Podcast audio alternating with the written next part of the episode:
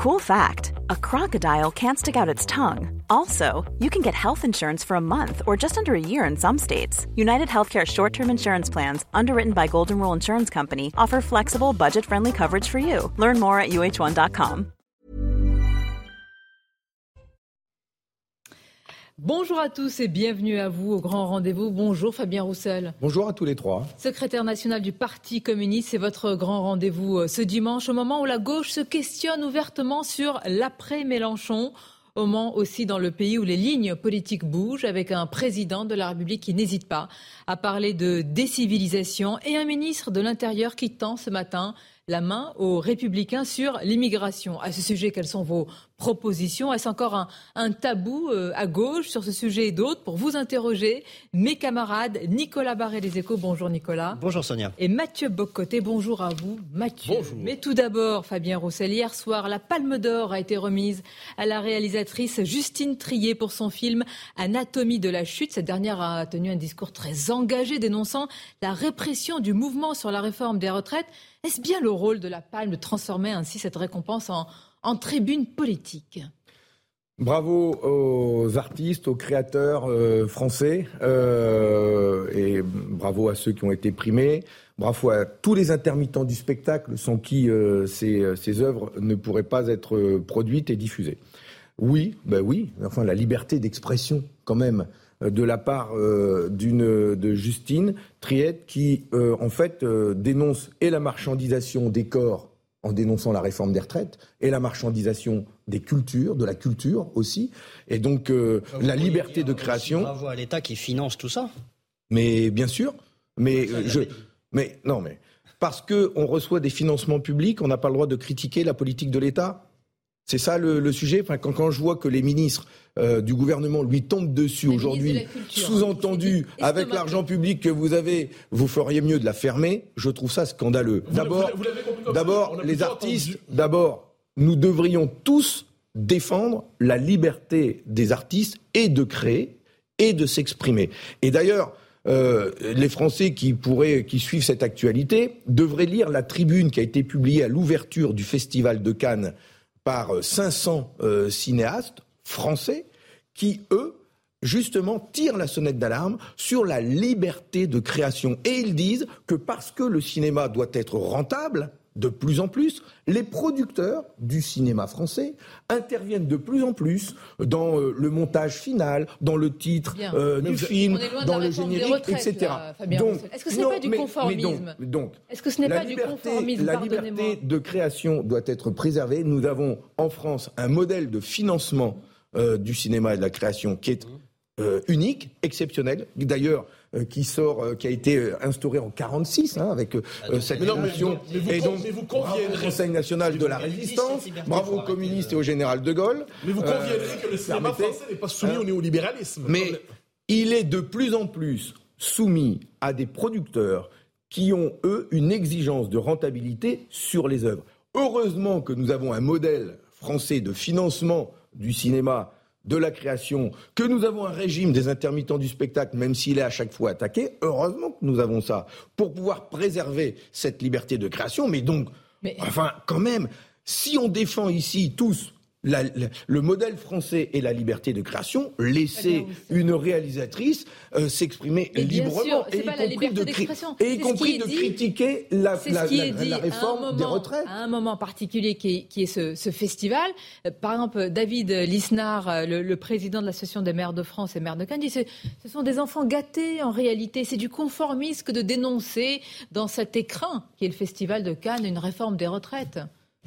D'abord, il y a eu euh, de nombreux artistes qui ont aussi euh, signé des tribunes, certains ont défilé contre cette réforme des retraites, et eux aussi se sont concernés. Ben, ils sont pas, ils vivent pas hors du monde hein, quand même. Ils vivent en France, ils travaillent, ils produisent des œuvres avec des salariés je parlais des intermittents du spectacle, et d'autres à qui on va demander de travailler plus longtemps. Je pense justement à ceux qui sont derrière les caméras, ceux qui tirent les câbles, ceux qui font les décors, les menuisiers, les électriciens, etc. Ils vivent pas en dehors du monde, cela. Et donc, il n'y a pas de déconnexion entre ben, ces festivals. Mais il n'y a pas de déconnexion. Euh, une réalisatrice, subissent, euh, une réalisatrice, un auteur, euh, une autrice qui travaille dans le cinéma, quand ils produisent des films, vivent avec des hommes et des femmes qui travaillent aussi, et, et, et bien sûr qu'ils ont le droit de s'exprimer contre cette réforme des retraites. Mais alors vous vous rendez compte de ce que vous êtes en train de me dire? Je pose on des questions. Pas, on ne peut pas voter. On ne peut pas voter sur cette réforme des retraites à l'Assemblée nationale. Hein. on n'a pas eu de vote. On a eu un 49-3. On manifeste dans la rue. On n'est pas entendu. Et on s'exprime quand on reçoit un prix. On se fait taper sur les doigts. vous nous dites où est-ce qu'on peut parler? On ne vous dit pas. on vous demande. C'est bien le lieu pour euh, poser un débat politique. Pas, par exemple, puisque vous en venez à l'Assemblée nationale. Le 8 juin, il va y avoir quelque chose de particulier qui affole la majorité et la Macronie. C'est une proposition de loi du petit groupe Lyot pour abroger. petit, par son nom, peut-être grand pour vous par euh, la qualité de son travail, pour abroger la réforme des retraites. Vous pensez que vous allez pouvoir y arriver? Mais j'espère. Malgré les manœuvres politiques qui se préparent Ce serait sans précédent dans l'histoire de la cinquième, depuis 1958, ce serait sans précédent qu'un gouvernement ou une majorité euh, empêche un groupe parlementaire d'utiliser sa niche. On en a une, on a une par an, une fois par an, entre 9h et minuit. On a une journée entre 9h et minuit. On n'a pas le droit de dépasser minuit. On ne peut pas commencer avant. Euh, pour présenter des textes de, loi à notre initiative. Mm. C'est une initiative parlementaire. On a une fois par an. Jamais depuis la cinquième a été utilisé l'argument de l'article 40 et donc de créer des dépenses pour empêcher un texte de pouvoir être débattu. Et si ça, arrive Et si ça arrive Si ça arrivait. Bah alors là, bah, de quoi ce serait le signe bah, on rentre dans l'inconnu. Quand je, dis qu'on, quand je dis qu'on rentre dans l'inconnu, c'est qu'on va rentrer là dans une, crise euh, démocratique euh, grave. Et, je dis l'inconnu parce qu'on n'a jamais vécu ça avant. Il n'y aura pas eu de précédent. C'est une atteinte euh, forte contre le Parlement contre l'Assemblée nationale, qui, ce texte de loi de la retraite à 64 ans n'a pas été voté à l'Assemblée nationale. Ça fait quatre mois qu'il y a des manifestations dans notre pays, 13 en tout, et il y en a une quatorzième prévue le 6 juin. Et d'ailleurs, je me permets de dire à vos téléspectateurs qui sont là dimanche matin euh, en train de regarder la télévision, je leur dis, le 6 juin, non seulement c'est important de manifester pour dire notre opposition contre cette réforme de retraite, mais ce sera important de manifester ce sera deux jours avant euh, ce débat à l'Assemblée nationale, ce sera important de manifester pour dire au gouvernement laissez les députés voter sur ce texte de loi, qu'il y ait au moins un vote qu'il y ait au moins un vote sur a déjà la tourné la page. Et si, ce vote n'a pas lieu, et si ce vote n'a pas lieu, pour vous, la réforme des retraites sera définitivement légitime Mais elle est déjà, pour moi, largement entachée de légitimité, dans la mesure où il n'y a pas eu de vote à l'Assemblée nationale, euh, dans la mesure où les Français à quatre mois après, sont très majoritairement opposés à cette réforme de retraite, dans la mesure où l'intersyndical et les syndicats n'ont pas eu l'occasion de débattre des propositions qu'ils ont mises sur la table, ils ont été bâchés, humiliés. Donc franchement, elle est entachée d'illégitimité. Mais alors si maintenant, alors qu'il y a un groupe qui dépose un texte de loi visant à abroger cette réforme de retraite, mmh. et que le gouvernement empêche, empêche, moi je leur dis, mais si vous n'êtes pas d'accord, votez contre. Venez avec vos arguments. Votez contre, laissez le vote avoir lieu. Mais là, c'est même pas ça. Ils empêchent. Ils ils ils l'ont pas encore fait. Ils veulent empêcher le vote d'avoir lieu. Donc, j'alerte, j'alerte la première ministre, j'alerte le président de la République. Ne fracturez pas la démocratie. ne, la ne fracturez pas la démocratie. Avec des outils constitutionnels malgré ne tout. Ne hein. provoquez pas, qui n'ont jamais été utilisés depuis 58, ne provoquez pas une crise démocratique institutionnelle grave dont je ne sais pas dans quel état nous sortirions. Et d'ailleurs, et d'ailleurs, demain il va y avoir des élections. Demain, dans quelques mois, il va y avoir des élections euh, européennes notamment. Il y a les sénatoriales, mais c'est les grands électeurs qui votent. Et il y a des européennes euh, dans un an. Et là, s'il y a un taux d'abstention énorme, on dira quoi? Et pourtant on va, on va disserter de l'abstention, encore une fois. Et pourtant eh bien moi, j'attire l'attention là-dessus. Moi, j'entends des gens qui me le disent à moi en tant que député. Donc vous leur dites attention, dans ma circonscription. Vous allez basculer dans une crise démocratique grave et l'inconnu. Oui, oui, oui. C'est pas seulement la faute du gouvernement, l'abstention. C'est pas. Euh, ah ben non, mais quand on, quand on est privé, enfin, vous, vous, rendez compte, vous vous rendez compte que j'ai été élu en juin, j'ai été élu en juin 2022. Ça fait à peine un an. Hmm j'ai déjà été privé 11 fois de mon vote. J'ai été privé 11 fois de mon vote. Pas sur des petits textes, hein, excusez-moi du peu, hein, sur le budget de l'État, le budget de la nation, sur la sécurité sociale, et maintenant sur la réforme des retraites. J'ai fait une fête des voisins dans ma rue à Saint-Amand-les-Eaux, chez moi, la semaine dernière. Mmh. Je me retrouve avec les voisins de ma rue, euh, on discute, on fait le barbecue, on mange un coup, et puis là... j'ai Message subliminal à quelqu'un, le barbecue Non, pas du tout. Mais là, j'ai mon voisin d'en face, Olivier, qui me dit, bah, de toute façon, Fabien, euh, bon, euh, j'ai voté pour toi, mais ça sert à quoi? Tu sers à quoi? Vous servez à quoi les Qu'est-ce députés? que vous lui répondez? Mais, mais c'est désarçonnant. Mais je lui dis, enfin, député, c'est voter, mais c'est aussi se battre, c'est euh, porter des idées, c'est les défendre, c'est écrire des textes de loi, c'est les amender. Mais quand il voit lui, qu'est-ce qu'il voit lui? Il est ouvrier, il travaille dur, il est mal payé, il n'a pas d'augmentation de salaire. Et on lui dit, tu vas travailler deux ans de temps. Et je suis son député. Et il me dit, ça, ça change quoi pour moi? Enfin, et, et, alors je vais aller le revoir? Dans quatre ans pour lui dire, euh, allez, on continue de se battre. Il faut. Mais il va me dire, mais vous servez à quoi les députés C'est quand même extrêmement grave. Et le principal euh, responsable pour vous de cette fracturation aujourd'hui, de cette archipélisation, on va employer beaucoup de mots, de, du débat euh, et de, la situation démocratique du pays. Il est le principal responsable pour vous Ah oui, oui, je pense, je pense que, et c'est la raison pour laquelle je fais une proposition que je remets sur la table là. Nous faisons une proposition, nous, au Parti communiste français. Il y a eu 250 euh, parlementaires qui ont signé euh, la proposition de RIP de, tenir un référendum. Euh, il y a une intersyndicale unie qui est encore unie aujourd'hui. Et puis, il y a les forces de gauche et écologistes que nous sommes réunis au sein de, la NUPES. Eh bien, je propose que tous ensemble, tous ensemble, nous, nous puissions organiser ce référendum que nous n'avons pas eu. Organisons une votation citoyenne. Nous pourrions le faire par nous-mêmes. Redonnons la parole au peuple. Ouvrons euh, euh, des, lieux de vote euh, dans les villes, dans les, mairies, avec les élus qui souhaiteraient l'organiser, sur les places des marchés, devant. Eh bien, on nous prive de cette légitimité de pouvoir voter. Eh bien, moi, je demande à ce que nous puissions l'avoir. Il faut redonner la parole au peuple, redonner la parole aux Français une bonne fois pour toutes, pour sortir par le haut de cette crise démocratique. Redonner la parole au peuple sur la réforme des retraites. Pourquoi vous ne le faites pas sur l'immigration? Ben, D'abord parce que, attendez, là vous changez de sujet. Euh, aujourd'hui. Ce sont des ben, préoccupations des Français Non, non, non, non, je vous réponds directement. Non, mais là vous me prenez de court, on passe de la réforme des retraites à l'immigration. On parle du démocratique. D'accord. On parle de deux sujets qui intéressent les Français. Même pas peur. Je vous réponds.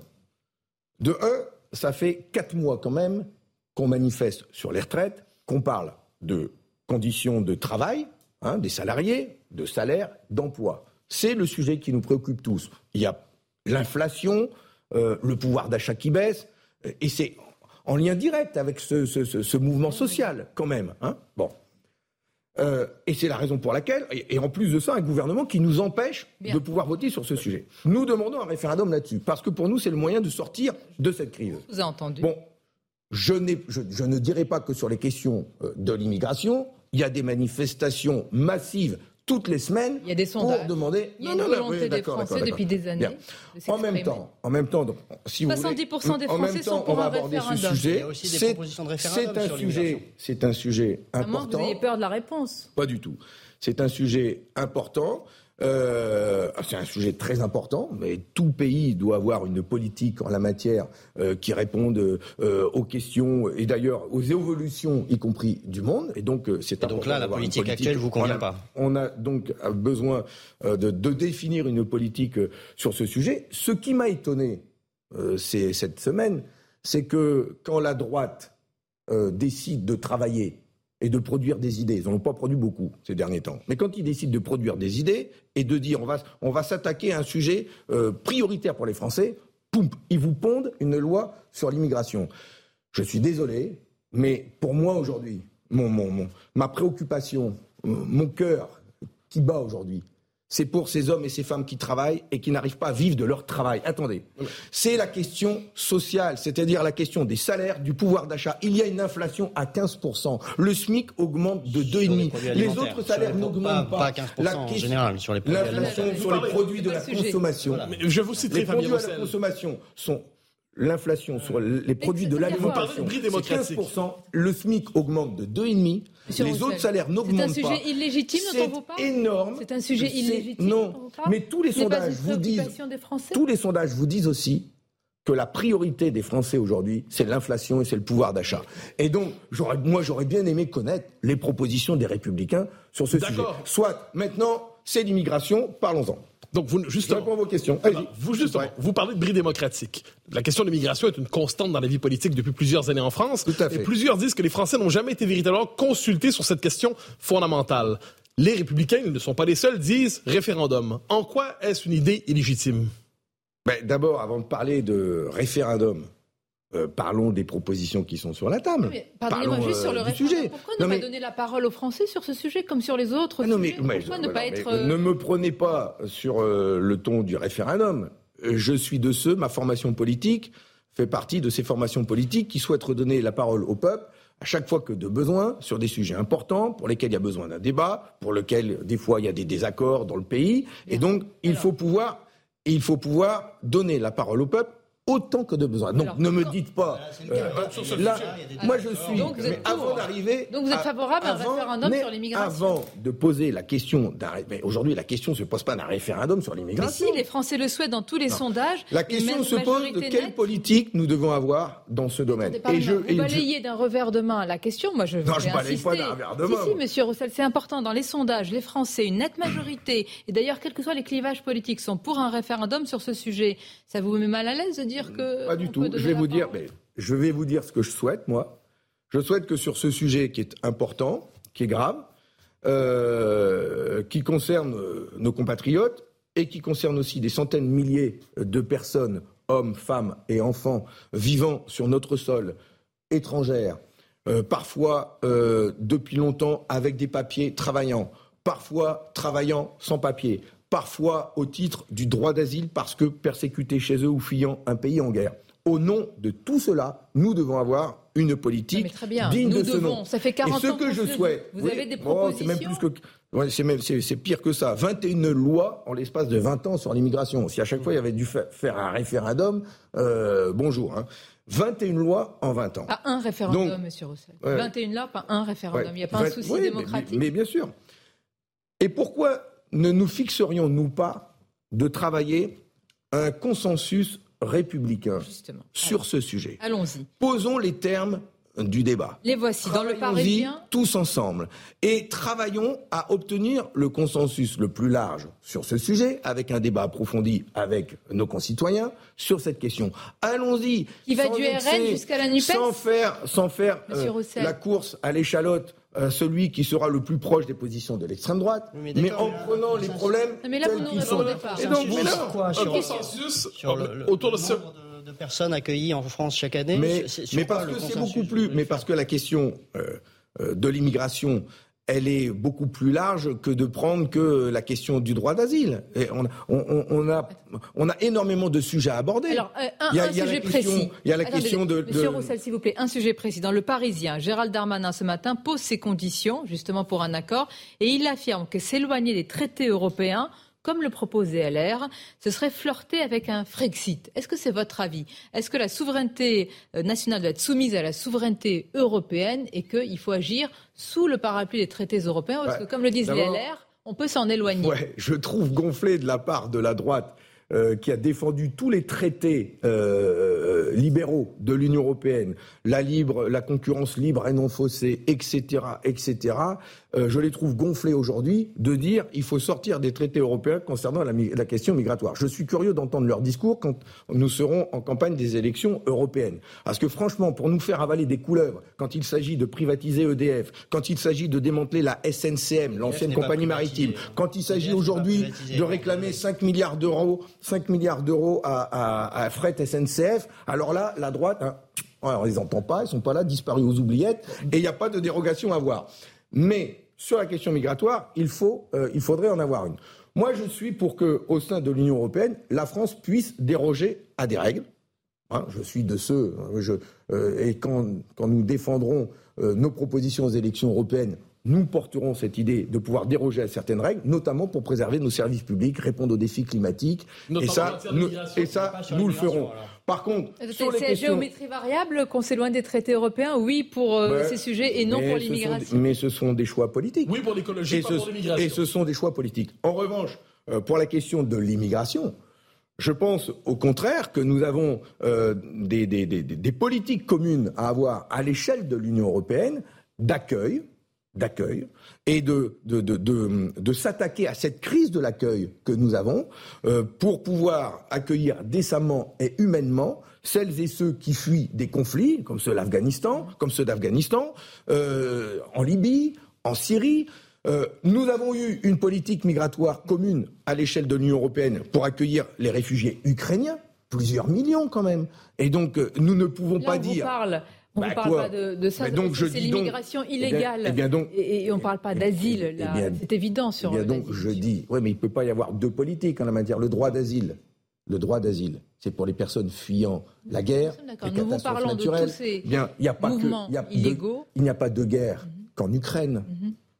Et il n'y a pas de détournement du droit. Il n'y a pas de guerre qu'en Ukraine. Et je ne vois pas pourquoi il y aurait deux types d'accueil, selon que l'on soit ukrainien, afghan, malien euh, voilà. Donc, euh, euh, je souhaite que l'on ait les mêmes conditions dignes d'accueil. Et, et, nous travaillerons avec euh, Monsieur Darmanin euh, sur le texte de loi. Nous ferons des propositions. Le Parti communiste fera des propositions. et nous, les défendrons. Vous allez nous le dire dès maintenant. On va eh marquer ben, une pause. Vous eh allez nous le ben, dire. On, le fera euh, quand ce sera, quand le temps sera venu. dès que le débat sera là, on y travaillera. En tout cas, moi j'y travaille. En tout cas, moi j'y travaille déjà. Et on, vous entend parce que vous parlez d'Europe. on va aller du côté du Danemark hein, parce que c'est devenu un modèle du côté de la droite. Qu'en pensez-vous? Parce que ce sont, c'est la gauche. En tout cas, ce sont des, des sociodémocrates qui sont au pouvoir. On va aussi parler un petit peu de la situation sociale en France, de nos entreprises et de nos industries, du défi climatique. Et on se retrouve sur tous ces sujets avec Fabien Roussel, notre invité ce dimanche. Et notre invité ce dimanche en forme et en verve, le secrétaire national du Parti euh, communiste, qui appelle à, une sorte de consensus républicain sur euh, l'immigration. Alors, soit vous vous bercez de douces illusions, euh, Fabien Roussel, soit vous avez un, un, scoop qui nous affirme que du RN à la NUPES, il est possible de s'entendre sur un Non, mais si on présente, si justement on envisage euh, cette question-là euh, comme ça, dans des rapports euh, politiques, politiciens, je dirais, et, et d'opposition, on va pas s'en sortir. On va pas s'en sortir par le haut. C'est une question importante, grave, avec des vies humaines derrière. Il y a des questions de droits de l'homme, il y a des questions liées à la dignité humaine. Et donc, plutôt que de s'écharper, de faire la course à l'échalote euh, derrière euh, l'extrême droite notamment, pourquoi ne travaillons-nous pas à écouter celles et ceux qui travaillent sur ces questions-là des responsables associatifs aux responsables d'institutions euh, importantes qui ont eu à gérer euh, l'OFPRA, euh, les demandes d'asile, la question des travailleurs sans papier. Pourquoi ne travaillons-nous pas? C'est pas possible. Bah, la, droite veut l'obligation pour les demandeurs d'asile de formuler leur requête avant d'être sur le sol. Des quotas ou la possibilité de soumettre la politique migratoire à un référendum, tout ça. Quelles sont les logiques de la droite? Il faut les interroger. Qu'est-ce qu'ils veulent? Eux. D'abord, ben, ils s'attaquent à l'état de droit. Ils s'attaquent à l'état de droit. Ce qu'ils proposent, ce, qu'ils proposent d'ailleurs, euh, demande à ce que notre constitution soit révisée. Enfin, ils s'attaquent euh, au regroupement familial. Bon, je, je pense qu'ils ne sont pas sérieux. Mais, mais, mais, mais, mais, mais, ayons un débat. Ayons un débat large avec l'objectif d'avoir le consensus le plus large en donnant tous les éléments à la population, pas des faux chiffres, pas des fake news, pas faire peur, mais travaillons ensemble à cette question-là qui est importante avec la crise climatique. Bien sûr, il va y avoir, on, va, on, va avoir à gérer tout ça ensemble, et pas que la, France. Pour vous, c'est légitime? Comment? Lorsque la droite dit il faut réformer la Constitution, c'est légitime pour vous?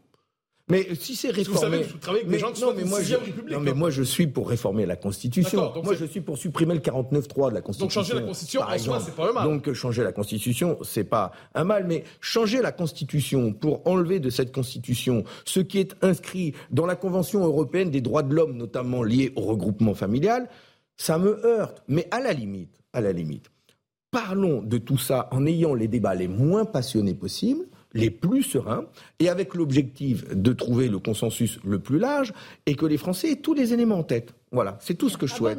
Travaillons à ça. Et il y a d'ailleurs, il y a d'ailleurs une tribune euh, des propositions qui ont été formulées par un collège de personnalités, euh, préfets, Mais on n'a pas entendu le début d'une proposition de votre part. Euh, directeur, euh, l'ancien directeur de l'OFPRA que j'ai rencontré, Pascal Brice, notamment à Saint-Brévin. Bref, il y a des propositions sur la table étudions tout ça sereinement et euh, nous avancerons. Et nos propositions, et le Parti communiste français, sur cette question importante, fera des propositions qui concernera autant euh, euh, les, personnes, les, étrangers qui viennent dans notre pays, le droit d'asile, le travail, mais, euh, mais ça concernera aussi les travailleurs français. Nous sommes tous concernés par cette question-là et nous ferons des propositions. de sérénité, Fabien Roussel, au moment où c'est un autre mot qui a déclenché un vif débat euh, autour de la situation dans notre pays, qui est le mot de décivilisation. C'est ainsi qu'Emmanuel Macron a qualifié le processus de violence et qu'il a appréhendé en réalité les différents drames lourds que nous venons de connaître ces derniers jours. Vous avez dit votre position à ce moment. Mais alors, que diriez-vous? Quel diagnostic vous faites avec ce qui s'est passé entre la mort de ces trois jeunes policiers euh, percuté par un chauffard euh, alcoolisé et drogué, entre cette infirmière euh, poignardée par cet individu. Il a fait le lien, le président de la République. Ça vous a choqué? Mais ça ne me choque pas forcément, bien sûr, que l'on s'exprime sur ces drames atroces. Une infirmière tuée, trois jeunes policiers tués aussi dans un accident de la route provoqué par une personne sous emprise de l'alcool, de la drogue.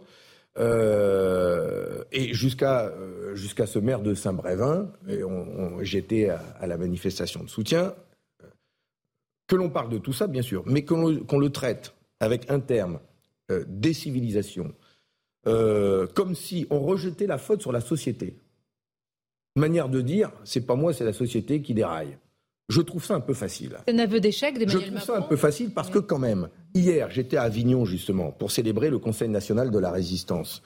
Et je rencontre une infirmière en soins psychiatriques et qui, mais à chaque fois que je rencontre, j'ai le même discours. On a, on a divisé par deux le nombre de lits en psychiatrique ces dix dernières années. Et on s'étonne qu'il y ait des personnes qui ont atteint de graves troubles psychiatriques dans la nature. Et on a des drames comme ça. Il en faudra combien d'autres de drames à l'encontre de nos soignants avant que l'on remette des moyens dans nos, dans nos hôpitaux publics et en psychiatrie. Le maire de Saint-Brévin, le maire de Saint-Brévin, le maire de Saint-Brévin, c'est de la décivilisation ce qui lui est arrivé. Alors oui, ah oui, l'extrême droite qui menace nos maires.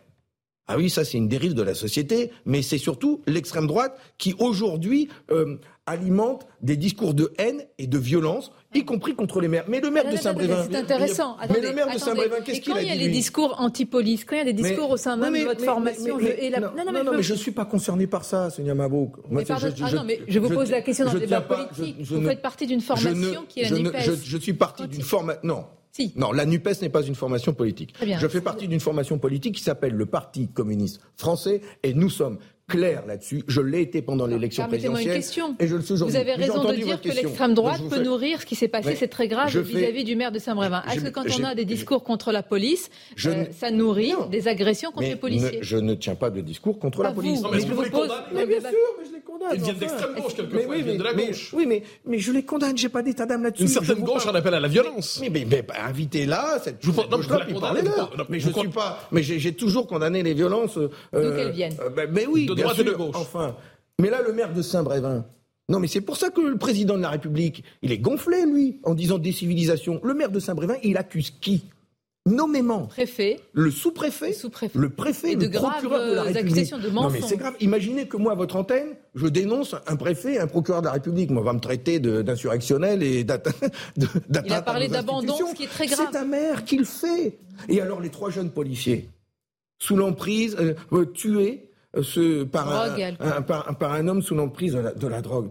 Mais euh, là aussi, interrogeons nos politiques en matière euh, de, de, santé publique, de lutte contre les trafics de drogue, de soins des personnes euh, dépendantes de la drogue. c'est pas ce que dit le président de la République. Le président de la République parle d'un processus de violence désinhibée, déshumanisée, où dans un pays, dit-il, enfin, de ce que je comprends de la décivilisation, euh, on peut être tué pour rien. mais la violence, aujourd'hui, elle grandit dans notre société. Je l'ai déjà dit, nous sommes dans un pays où on ne se parle plus et où on s'invective.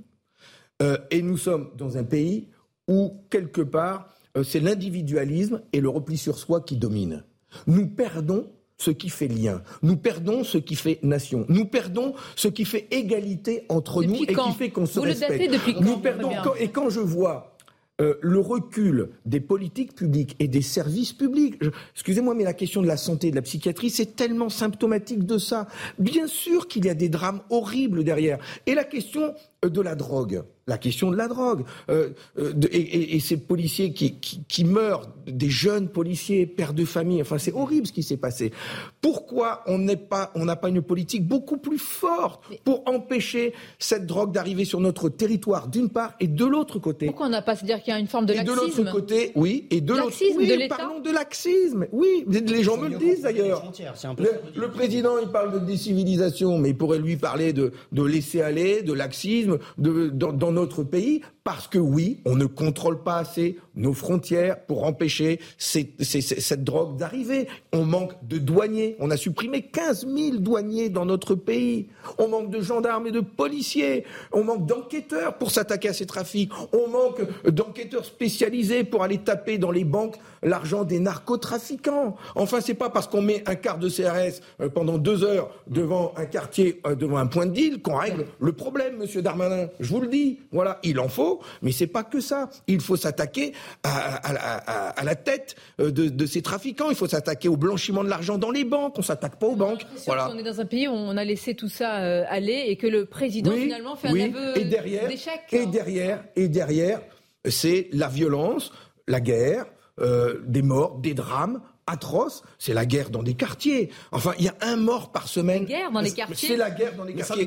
un mort, un mort par semaine. Non, mais ça fait sept ans qu'il est président de la République. Et avec des grands discours, avec M. Darmanin qui ont fait des caisses en disant j'ai fait ci, j'ai fait ça. Résultat des courses, il y a toujours un mort par semaine à Marseille. J'étais donc hier dans le Vaucluse. J'ai parlé à ce père de, famille qui a perdu son fils de 30 ans, euh, tué euh, suite à une balle perdue dans un règlement de compte sur fond de trafiquant de drogue. J'ai vu son épouse et son petit bébé. Ces, ces drames ne devraient pas arriver. Ceux qui vivent dans ces quartiers où existent ces trafics. Ils ne vivent plus.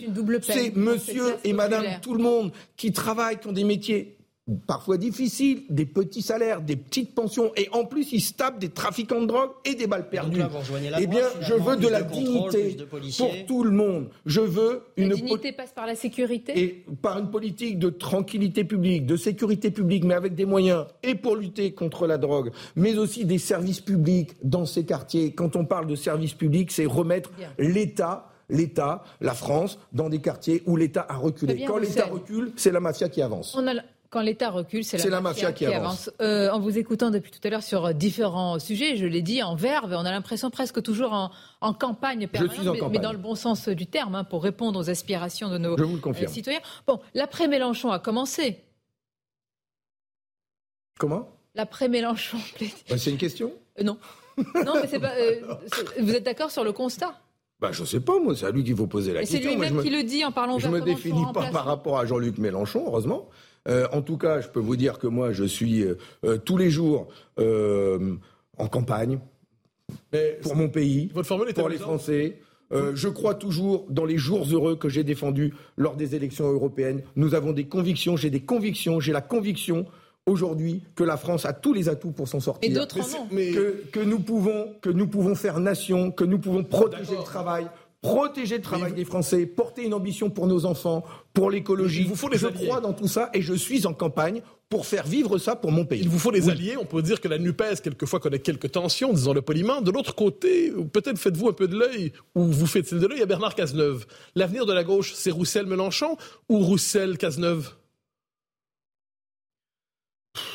Votre question est tordue. Pas tant que ça, pas tant que ça. C'est compliqué. C'est votre, votre réponse va tout réparer. mais non, mais... On vous écoute religieusement. mais non, mais vous êtes plutôt proche de Mélenchon ou plus proche mais, de Mais vous me parlez de proche de qui, de ça, etc.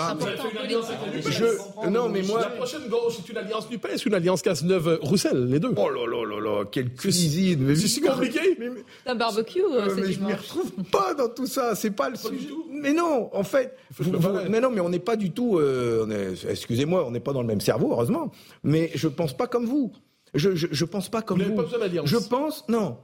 Je suis pétri des rencontres que j'ai avec les Français depuis euh, longtemps, mais depuis euh, là, depuis la campagne des présidentielles, où j'ai marqué euh, cette campagne avec des propositions fortes que j'ai faites. Depuis, je continue de marquer. Ah bah de, je continue de défendre la France, la, France du travail. Mais il y a un fauteuil pour deux, monsieur Roussel. Monsieur Ruffin nous dit la même chose, avec autant de verve d'ailleurs et de conviction. Eh bien, euh, François est un pote, je le vois à la télé. Salut François, on se connaît super bien, on travaille ensemble, euh, on partage beaucoup d'idées. Mais, euh, mais c'est tout.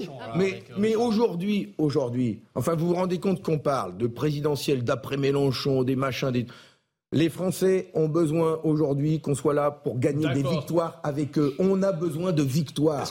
Et donc, que l'on soit tous ensemble, que l'on soit tous ensemble, et je dirais au-delà de la NUPES, c'est-à-dire bien au-delà des quatre forces politiques que nous sommes. Soyons unis aujourd'hui le plus largement possible pour gagner sur cette réforme des retraites, pour obtenir des augmentations de salaire. Hein. Mais c'est ça. Vous êtes pour l'unité, tous ensemble. Parce que, dans parce que dans l'œcuménisme, il y a le l'œcuménisme aussi. Merci. si j'ai bien compris, vous êtes pour la gauche, Roussel-Roussel. Merci, Fabien Roussel. Merci à vous. Euh, c'était votre grand rendez-vous ce dimanche. Alors j'invite, je remercie mes camarades, évidemment. Nicolas, c'est un plaisir de vous retrouver euh, dans cette émission. Et Mathieu, euh, j'invite les auditeurs d'Europe 1 à suivre le débrief. On va parler de vous, Fabien Roussel, mais sans vous, de cette émission avec Mathieu et Nicolas. Et puis sur CNews, une émission spéciale pour la Pentecôte. Et très bon dimanche à vous. Merci. Want truly hydrated skin? Medocia's Body Care Breakthrough Hyaluronic Body Serum. It's clinically proven to increase hydration by 161%. It's lightweight, fast absorbing, and delivers 24 hours of hydration for silky smooth skin without any sticky afterfeel. Treat your skin to clean vegan skincare from Osea. Get 10% off your first order with code SUMMER at OseaMalibu.com. That's O S E A Malibu.com code SUMMER.